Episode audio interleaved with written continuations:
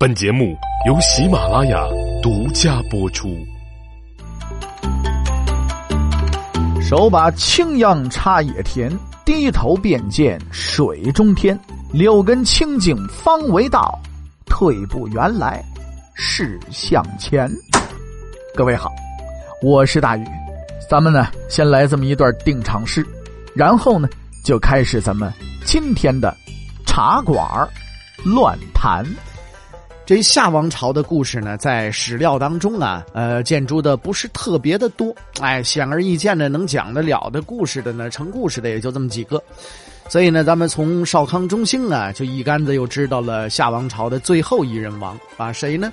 大伙儿都知道，夏桀。这夏桀呀，你是商纣啊，这都是咱们中国历史上有名的暴君啊。那么这个。夏王朝最后一个王夏桀时期啊，这夏王朝其实已经衰败的差不多了啊，兴味索然，奄奄待死。这个夏桀呢，还宠爱一个美女，这个美女叫什么？叫莫喜。当时夏桀的王宫啊，已经很陈旧了啊，确实这个国力已经不行了，经济实力确实不怎么样。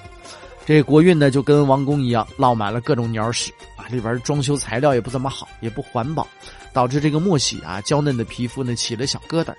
这桀呢就心疼的不行，我这美人怎么能起疙瘩呢？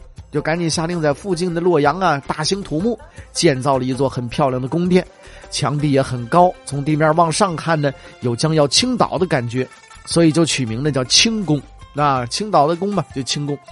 夏桀呢，在清宫里边又拿这个美玉啊、石头啊砌出了琼式瑶台，哎，整好了以后呢，就挽着莫喜啊跑进来，俩人在这儿搞浪漫，是吧？夏桀后来还挖了一个闻名后世的巨大的酒池，池子里边灌满了美酒啊，能够行船于其中。你说这多大池子？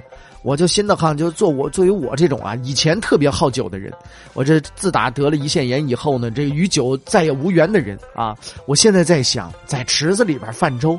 周围都是酒味儿，真的是有一点不太舒服，也不知道为什么会想出这么一种享受的方法啊！你想酿酒，你得用这个粮食啊。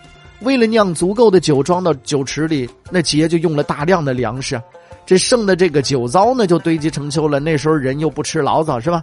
连绵十里，咋从丘顶可以望远望七里？你说这得多少粮食啊？这得，这代价是什么呢？代价是老百姓啊，得拼了命的种粮食，把粮食全都给夏桀，最后至极呢是落得吃糠咽菜的。我估计老子可能就那时候开始吃起来的，是吧？这夏桀回头呢就对美女莫喜说：“咱们俩这喝酒比赛吧，啊，看谁能赢。”于是呢一通鼓响，三千人从殿外嘻嘻哈哈奔跑而入，你抢我夺，趴在池子边上，那跟牛啊饮水似的，咕咚咕咚就开始喝。好多人喝醉了以后，扑通掉池子里边淹死了。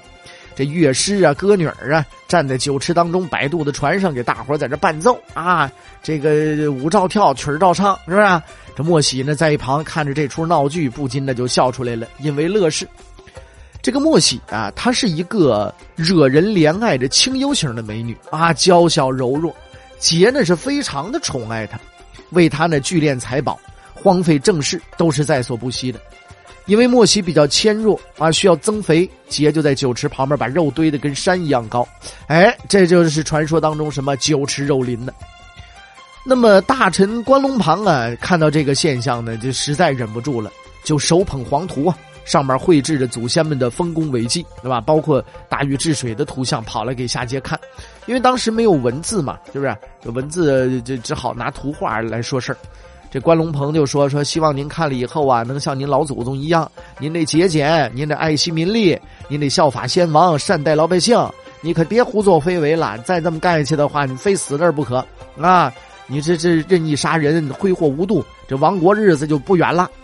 夏桀不听啊，这亡国亡什么国？我好着呢，我是太阳，是不是？地球离了我，就它就不转了，是不是？哎，这不行，永远存在，谁敢反我？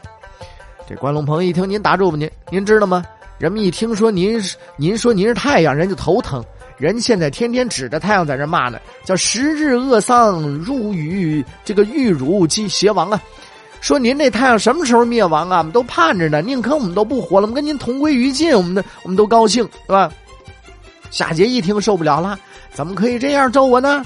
把黄土就给烧了。对关龙鹏说了：“说我告诉你啊，我办的事儿你最好别管，是不是？否则我告诉你，我没死呢，我先让你死的很难看。”这关龙鹏啊，这这忠臣呢，就在旁边喋喋不休啊，站在朝堂上轰啊，也轰不走。夏桀只好把他给下监狱了。关龙鹏在狱里边还是闹哄，寻死觅活的不依不饶，哎，准备要施剑。这夏桀被他气坏了，只好成全他，咔嚓一刀斩首了事啊。然后呢，警告群臣说，今后啊，谁再像这个关龙鹏这样来进言的话，一律杀头。于是呢，就没人再跟他说事了，贤臣绝迹。而这时候的时光已是公元前一千六百年左右，夏王朝的末日余晖也就剩最后那么一折腾。